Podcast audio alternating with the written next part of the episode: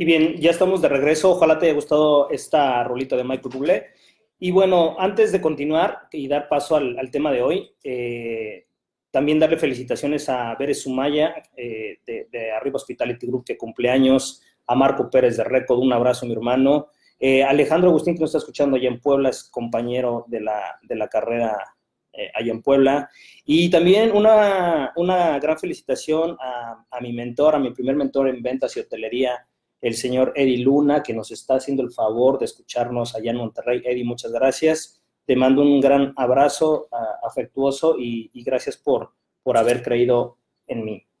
Bien, y bueno, pues vamos a, vamos a darle paso al tema de hoy. Eh, vamos a abrirlo con, una, con un relato que se llama Pigmalión. Pigmalión era el escultor, uno de los mejores escultores, si no es que el mejor escultor de aquel reino, y Pigmalión eh, un día eh, tenía sueños repetidos. Él soñaba con una mujer alta, delgada, elegante, altiva, extremadamente hermosa, y la soñaba recurrentemente. Él imaginaba que, esta, que esta bella mujer era Afrodita, la diosa del amor y del sexo.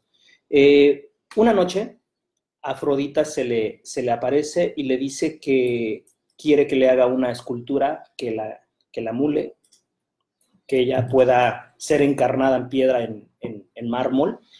Siendo él el mejor escultor, decide tomar el reto y lo hace. Y empieza a esculpir. Eh, al siguiente día, después del sueño, va a, a la cantera y recargada junto a otras eh, junto a otras rocas, ve una roca alta de casi dos metros y medio, y él decide que esa es donde, donde vive y mora esta, eh, esta escultura. Y entonces empieza a quitar todo lo que no le servía, empieza a, deshacerse de toda esa eh, piedra que estaba de más y empieza a dar forma. Ya que empieza a tallar el cuerpo, él con cada, con cada cincel, con cada con cada trabajo que él hacía minuciosamente, se imaginaba cómo era ella, no solamente en la parte física, sino en la parte interna, cómo pensaba, qué deseaba, cuáles eran sus miedos, sus sueños, y empieza a imaginarla y empieza a enamorarse poco a poco conforme iba esculpiendo esa, esa escultura, le iba dando forma y él cada vez entregaba más a su imaginación todo ese, todo ese amor, toda esa figura de algo prácticamente imposible de conseguir. Y entonces, conforme van pasando el tiempo, él la va detallando en su forma, los brazos, los, ah, las, las rodillas, los cabellos. Lo hacía de tal manera que él entregaba toda su pasión, todo su amor en esa escultura. Tarda varios meses en lograrlo y una noche antes de, de ya presentar hacia la sociedad esa escultura, la más hermosa escultura de una mujer que se haya tallado en toda la historia, esa noche la diosa Afrodita lo visita y sale de la piedra, ese espíritu se empieza a iluminar y le dice, escultor, has hecho una magnífica obra, esto es una obra de arte, te felicito, estoy sumamente complacida y así como estoy complacida, quiero concederte un deseo. Lo que me pidas te lo concederé. Y él le dice, mi amada, usted sabe que lo que yo más deseo es que pudiera darle vida a esta obra de arte que yo, que, yo he hecho para usted. Ella lo piensa un momento y le dice, escultor, lo que me pides es sumamente grande, sin embargo, te lo has ganado y complaceré tu deseo. Ella desaparece y poco a poco la escultura empieza a tornarse de su forma amarilla a un rosado color carne. Empieza a encarnarse cuando termina el proceso, ella es de carne y hueso. Él, estando en una tarima, él la toma de la mano, la ayuda a bajar, ¿verdad?, al piso. Eh, la ve y le dice, tú eres mi obra, yo te creé, yo tallé cada parte de tu cuerpo, tus cabellos, tus ojos. Todo tu hermoso cuerpo me lo debes a mí. Yo sé cómo eres por dentro yo sé cómo eres por fuera. Ella lo mira a los ojos y hace una reverencia. Él le dice, yo te conozco mejor que nadie porque yo te creé. Y así como yo te conozco mejor que nadie, quiero pedirte que seas mi esposa. Ella siendo unos centímetros más alta que él, voltea, lo mira por el hombro con un poco de desdén, vuelve a voltear hacia el frente, mira la ciudad y le dice, escultor, si tú me conoces mejor que nadie, sabrás que una persona como yo, que una belleza como yo, nunca podría casarse con un hombre como tú. Hasta aquí el cuento. Bien, el día de hoy quiero contarte y quiero hablarte acerca de las expectativas. En el cuento hay un escultor valioso, eh, muy bueno, el mejor del reino. Sin embargo, él empieza a generar expectativas sobre su obra de arte. Y la obra de arte cuando se le hace real, cuando, cuando toma su forma humana, cuando se encarna, pues resulta que esa obra de arte le quedaba, él le quedaba chico a esa, a esa belleza. De repente nosotros en la vida vamos generando expectativas de muchas cosas. De, conocemos a una persona y la empezamos a idealizar y le empezamos a formar en nuestra mente y no vemos a la persona, sino vemos lo que nosotros queremos ver de esa persona. Cambiémosle no solamente a una persona, porque no tiene que ser necesariamente una persona. De repente empezamos a idealizar un trabajo, una casa, una economía, incluso nuestra propia salud la empezamos a idealizar. Y cuando la realidad se nos presenta tal cual es, resulta que somos poca cosa, que somos insuficientes para esa, para esa realidad. Lo que plantea el cuento, pues son muchas, ah, muchas cosas, pero creo que la, más importante es precisamente las expectativas que nosotros nos vamos forjando a través de interpretaciones de la realidad que nosotros le damos. Eh, Pigmalión con toda su habilidad y con todo el reconocimiento que tenía del reino, incluso con todo eh, el, honor que le hace eh, la diosa Afrodita de su trabajo, le es insuficiente para poder amoldarse a su realidad. En este caso es esa escultura que se torna real, sin embargo, a pesar de que es su creación del escultor, resulta que él creó expectativas muy por encima de lo que podía ocurrir. Eh, crea una, a una mujer eh, altiva, eh, egocéntrica, superficial, y que al mirar al escultor con todo lo que él representaba, pues es insuficiente, no le alcanza para poder ser su esposa. Entonces, yo quiero preguntarte en esta mañana de viernes, ¿cuáles son las expectativas que te has plantado en este año? Estamos en el mes 3 de marzo seguramente tienes tres meses que ya te dicen cómo va a pintar tu año, en el amor, en la familia, en la, en la economía, en el trabajo, en lo profesional, en, tal vez un, eh, en, cumplir esos, esos ah, propósitos de año nuevo, tal vez este, querías bajar 10 kilos y es el mes marzo y has subido uno en lugar de, de bajar 5, ¿no? O bajar 3, uno por mes es ahí donde nosotros mismos vamos creando expectativas y muchas veces expectativas, el gap, la distancia entre la realidad y la expectativa, solemos alimentarla y solemos hacerla abultada nosotros mismos.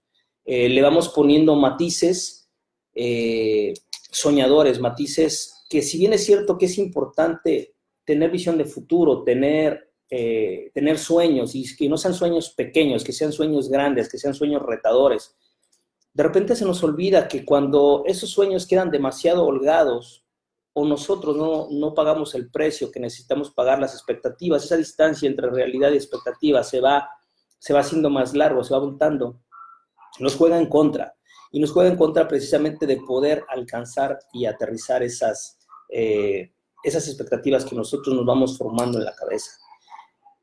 Me gustaría compartirte que, que no me malentiendas con relación a, no tener expectativas. De repente escucho cosas ahí que para no sentirte defraudado no, tenga, no esperes nada de nadie y no tengas expectativas. Yo creo que necesitamos un mundo lleno de esperanza, necesitamos creer en la gente, necesitamos creer en nosotros, necesitamos creer en que las cosas pueden cambiar, pero también necesitamos tener una dosis completa de realidad y esa dosis completa de realidad se llama hacer cosas, es ponerle mano a la obra.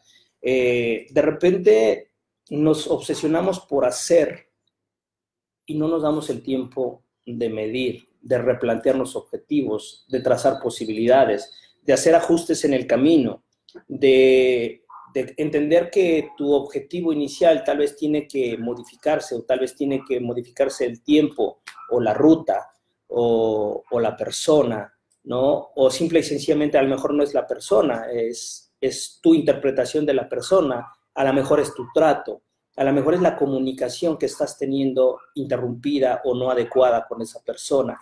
Y a lo mejor esa persona es la adecuada, pero eres tú el que necesita modificar la ruta de cómo pueden funcionar mejor las cosas. Muchas veces nosotros mismos somos los principales saboteadores de que los sueños no se cumplan, eh, por varias razones, esencialmente porque nosotros mismos vamos a, dándonos pequeñas dosis de, eh, de derrotismo, de no posibilidad, o simple y sencillamente no hacemos lo que tenemos que hacer y empezamos a mirar hacia afuera. Es muy fácil eh, pensar que la economía, pensar que la otra persona no da lo suficiente, eh, pensar que, el gobierno no hace lo suficiente, pensar que mis socios comerciales ya no creen en mí. Y pocas veces nos miramos hacia adentro con un ojo crítico, crítico pero lleno de amor. Es decir, ¿qué es lo que estoy dando al mundo? Que el mundo me está dando eso que estoy recibiendo. Eh, es, un, es, un, trabajo muy interesante cuando empiezas a, a, plantearte que tú eres la fuente de todo lo que te pasa, para bien y para mal. Y de alguna manera, muchas veces lo que es para mal no es otra cosa más que es uh, falta de conciencia, falta de observancia eh, en uno mismo, falta de mirar hacia adentro y dejar de ver hacia afuera. Todas las respuestas esenciales de la vida están dentro de nosotros, no fuera de nosotros. Entonces, eh, cuando de expectativas se trata, yo creo que debemos seguir teniendo expectativas altas, importantes, realizables, alcanzables. Incluso yo me atrevería a decir que no solamente alcanzables, un poquito más de lo alcanzable, porque no podemos hacer todo lo que nos imaginamos pero regularmente podemos hacer más de lo que hacemos, pero no estamos imaginando lo suficiente, no estamos ah, poniendo nuestros ojos en las estrellas, o en la luna, perdón, para, para, llegar a las estrellas o convertirnos en una estrella. Eh, en cuanto a, a ese camino que de repente nosotros tenemos que, que, hacer, que recorrer entre, entre la idea, el sueño o la expectativa que tenemos versus la realidad, como decía, regularmente lo, nosotros lo vamos haciendo más grande por la misma expectativa. Le vamos quitando dosis de realidad. Ahora viene la contraparte, ¿cómo, ¿cómo lo podemos hacer más corto? Y no es teniendo expectativas mayores, sino más bien dando mayores dosis de realidad a tu expectativa, dando, uh, evaluando el, camino, el proceso, la persona, eh, cómo, cómo estoy actuando yo, qué estoy haciendo yo para realmente conseguir esa expectativa qué estoy haciendo, quién, quién estoy siendo, quién no estoy siendo para poder cumplir con esa expectativa. Eh, la vida nos pone magníficos maestros y los maestros pueden ser personas, situaciones, sucesos, gente que llega, gente que se va, para darnos cuenta que el mundo es mundo y va a estar lleno de cosas que nadie nos dijo que no iban a pasar. La muerte, los adioses, las bienvenidas, las subidas, las bajadas, la enfermedad, la salud, todo eso sabemos en nuestra calidad de humano que va a pasar. Sin embargo, cuando nos pasa, nos ponemos a preguntar, ¿por qué a mí? ¿Por qué me sucede esto? Y no nos preguntamos que simple y sencillamente no estábamos lo suficientemente preparados para afrontarlo y que esa, ese desapego, esa, esa partida, esa muerte, esa ausencia de dinero, tal vez es la lección que necesitas aprender para que no vuelva a pasar o para cuando pase estés preparado para afrontarla con mayor serenidad. Quiero recordarte o quiero plantearte que la felicidad no es la alegría de vivir. La felicidad es estar en calma, estar en paz contigo mismo, a pesar de que haya ausencia, de que haya desazón, de que haya mala fortuna en algún momento de tu vida. La felicidad es tranquilidad, es paz, es serenidad con uno mismo. Creo yo desde mi forma de pensar. Bien, eh, vamos a dejar hasta aquí la primera parte de esto que llamamos Pigmalión Expectativas. Vamos a irnos con un corte musical, un poco de anuncios de nuestros patrocinadores y regresamos para continuar con la segunda parte, vaciarse para llenarse. No te vayas, regresamos.